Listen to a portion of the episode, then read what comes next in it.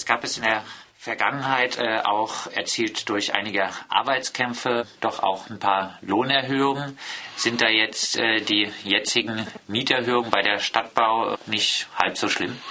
Naja, genau da setzt natürlich unsere Kritik an, weil die Lohnerhöhungen, die erkämpft wurden, würde ich mal vorsichtig eher als bescheide bezeichnen, weil wenn man sie hochrechnet, selbst in der optimistischen Fälle landet man irgendwo bei fünf Prozent auf die letzten drei Jahre bezogen. Und wenn die Stadtbau dann zuschlägt mit Mieterhöhungen von 10 bis 15 Prozent, dann braucht man nicht ein Rechengenie zu sein, um zu wissen, dass da eine Lücke klafft. Dazu kommt natürlich die ganze Entwicklung auf dem sogenannten Minijobmarkt oder auch in den Bereichen der Gering- und Niedrigverdiener. Der Mindestlohn mit seiner Erhöhung um knapp fünf Prozent ist ja auch alles andere als erfreulich. Also von daher ist klar, die betroffenen Mieterinnen und Mieter werden erheblich an ihrem Lebensstandard verändern müssen, um die Miete überhaupt noch bezahlen zu können. Und Freiburg, kann man sagen, ist sowieso ein Niedriglohnparadies. Und Freiburg ist sowieso ein Niedriglohnparadies. Wobei so absolut würde ich das insofern nicht sagen, als dass wir in Freiburg ja beide Entwicklungen haben. Wir haben natürlich auch Bereiche, also in Forschung und, und, und, wo relativ gute Löhne und Gehälter gezahlt werden.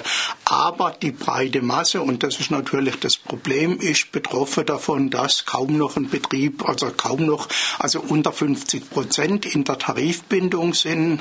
Also die Problematik ist, dass wir in Freiburg einen extrem großen Niedriglohnsektor haben. Auf der einen Seite, aber natürlich auch einen Sektor, wo man relativ gut verdient und dann vielleicht auch Miete bezahlen könnte. Aber unser Problem, und das ist ja auch die Kritik an diesem Mieterhöhungsbeschluss, der treibt ja die Miete insgesamt wieder in Freiburg nach oben. Also ist ja klar, wenn die Stadtbau erhöht, dann wird damit auch der neue Mietspiegel wieder gepusht erreicht werde, der in die Höhe gehen wird. Und das wird wieder dann die Begründung sein für weitere Mieterhöhungen. Und genau diese Spirale wollen wir endlich durchbrechen. In der Vergangenheit wurde von linken Bewegungen, etwa in Italien bei Arbeitskämpfen, durchaus auch die Wohnungsfrage mitgedacht.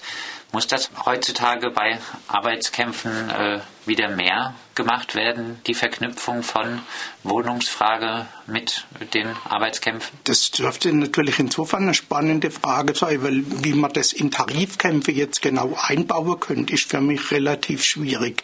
Als sei denn, man würde wieder die Unternehmer, also die Arbeitgeber dazu zwingen, Werks- und äh, Wohnungen zu bauen, wobei ich da insofern skeptisch bin, weil das ja wieder die doppelte Abhängigkeit zum Unternehmer schafft. Also dann arbeitet man bei ihm, wohnt bei ihm und in der Konsequenz wird es zum Disziplinierungsmittel, werde erst die Leute dann zum Kuschen zu bewegen. Also deswegen, aber sicher wird man sich was einfallen lassen müssen, um diese Frage tatsächlich zu lösen. In einem aktuellen wohnungspolitischen Diskussionspapier verknüpft äh, die Gewerkschaft Verdi äh, Wohnungspolitik und Forderungen zur Arbeitsbedingung der Beschäftigten in der Wohnungswirtschaft. Äh, Bundesländer äh, heißt es, da sollen zum Beispiel auch Auszubildendenwerke analog zu Studierendenwerken gründen, um Auszubildende mit bezahlbarem Wohnraum zu versorgen. Äh, wäre sowas auch was für Freiburg? Auch das ist eine von vielen Ideen, die es gibt und die ich persönlich für vernünftig halte. Aber auch da ist die Frage, wie durchsetzen. Also das Problem ist ja überall die Finanzierungsfrage. Die Finanzierungsfrage hängt im Moment an einer Frage, nämlich wie kann aus Geld mehr Geld gemacht werden. Also die private Investoren drängen auf den Markt und diejenigen, die politisch dem Widerstand entgegensetzen wollen, sind jetzt nicht gerade äh, besonders zahlreich zurzeit. Wobei wir es ja jetzt nicht mit privaten Investoren, sondern um die städtische Wohnungsbau ja, aber ich, zu tun haben und merken, dass ich, da auch Ich fürchte, dass insbesondere die Stadtbaugeschäftsführung und der Herr Klausmann ja exakt so denken. Also wenn man ihre Wortwahl nimmt, wenn man sie hört reden, wenn man ihre Schreibe da liest, die sie zu dem Thema rausgeben, also dieses viel beschworene Konzernstadt oder Konzernwohnungswirtschaft äh, oder sowas lässt ja schon genau dieses Denken eigentlich durchblicken. Und die Stadtbau ist im Moment nicht in der Situation, dass sie unter Geldnot leidet. Wenn ich richtig informiert bin, wird derzeit ein Gewinn von über 5 Millionen ausgewiesen und dieser Gewinn wird weiter steigen und deswegen ist erst recht diese Mieterhöhung aus unserer Sicht überhaupt nicht nachvollziehbar. Ich habe das äh, wohnungspolitische Papier von Verdi angesprochen. Verdi äh, fordert, äh, dass Fördermittel für den äh, Wohnungsbau geknüpft sein sollen an die Tarifbindung von Unternehmen sowie an das Vorhandensein von Mitbestimmungsstrukturen. Insbesondere in öffentlichen Wohnungsunternehmen darf kein Outsourcing stattfinden, äh, so Verdi. Wie sieht es äh, mit Outsourcing und Tarifbindung denn bei der Freiburger Stadtbau aus? Gute Frage. Habe keine Ahnung davon, wie das bei der Stadtbau derzeit ist. Was ich weiß, ist, dass es bei der Stadtbau einen Betriebsrat gibt, der auch versucht, seinen Einfluss geltend zu machen. Und was auf jeden Fall richtig an der Forderung ist, ist, dass das im Prinzip genauso praktiziert werden sollte. Das ist ja auch ein Kernproblem, was wir in der Auseinandersetzung um Tariftreue benannt haben. Also, dass die Stadt natürlich wohl äh, Tariftreue gewährleisten muss, aber natürlich auch noch die Stadttöchter. Und bei der FSB geht es um eine hundertprozentige Stadttochter. Da würde ich sagen, ist schlicht und einfach völlig richtig zu sagen, wir erwarten, dass eben nicht ausgegliedert wird. Ich, das Einzige, was ich kenne derzeit, ist die Problematik um die Hausmeisterdienste.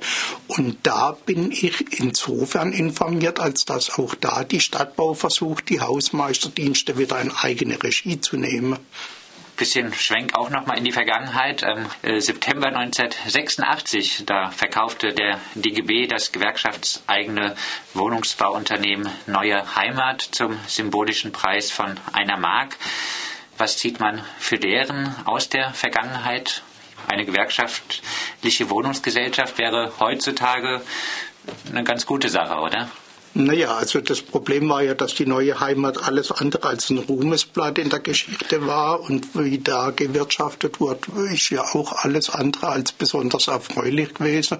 Ich glaube sogar, dass es da auch Zusammenhänge gab. Auch die neue Heimat hat meines Erachtens genau diesen Fehler gemacht, in ganz normale Strukturen zu denken und eben dieses ganz normale, den ganz normale Wahnsinn mitzumachen, ist dann allerdings gescheitert. Da finde ich nach wie vor viel besser die Projekte und die Erfahrungen, die hier das Mietshäuser-Syndikat in Freiburg gesammelt hat, oder aber auch diese Erfahrungen insbesondere in Österreich, also wie da Wohnungswirtschaft betrieben wird, faktisch aus meiner Sicht, dass man die Wohnungsfrage den Kapitalmärkten entziehen muss, weil solange Kapitalrendite die einzig wichtige Vorgabe ist, wird man zwangsläufig bei der derzeitigen Politik landen zukünftig eine Kooperation zwischen Mietshäuser-Syndikat zum Beispiel und äh, Gewerkschaften äh, denkbar, was zum Beispiel Belegungsrechte in Mietshäuser-Syndikatsprojekten, dafür auch äh, ein Fonds auch von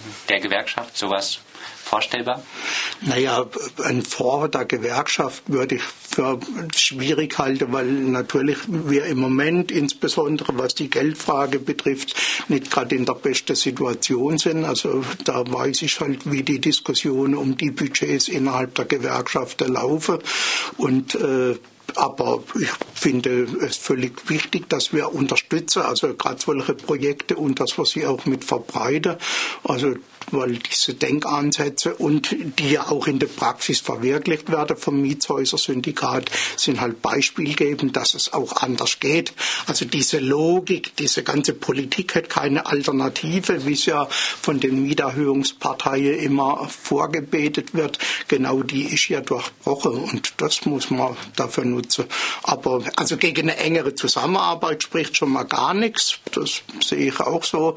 Die Frage ist natürlich nur, in welche Form man die gießen würde. Wir werden die Mieterinnen und Mieter solidarisch unterstützen, die von ähm, den Mieterhöhungen betroffen sind. Hat äh, der DGB, habt ihr äh, verkündet.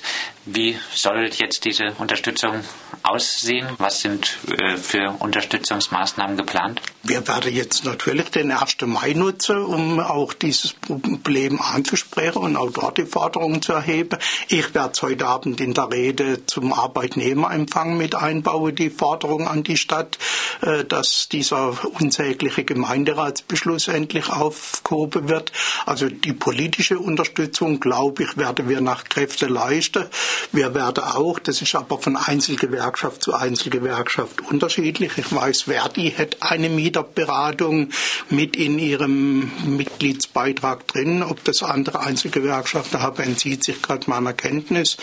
Aber im Kern geht es natürlich genau um die Frage, die Menschen, die jetzt in der Auseinandersetzung stehen, dann auch zu unterstützen. Und da werden wir das tun, was wir tun können. Das sagt Werner Siebler, DGB Stadtverbandsvorsitzender. Der DGB solidarisiert sich mit den StadtbaumieterInnen, die von den Mieterhöhungen jetzt betroffen sind. Die größte Mieterhöhungswelle seit vier Jahren in Freiburg.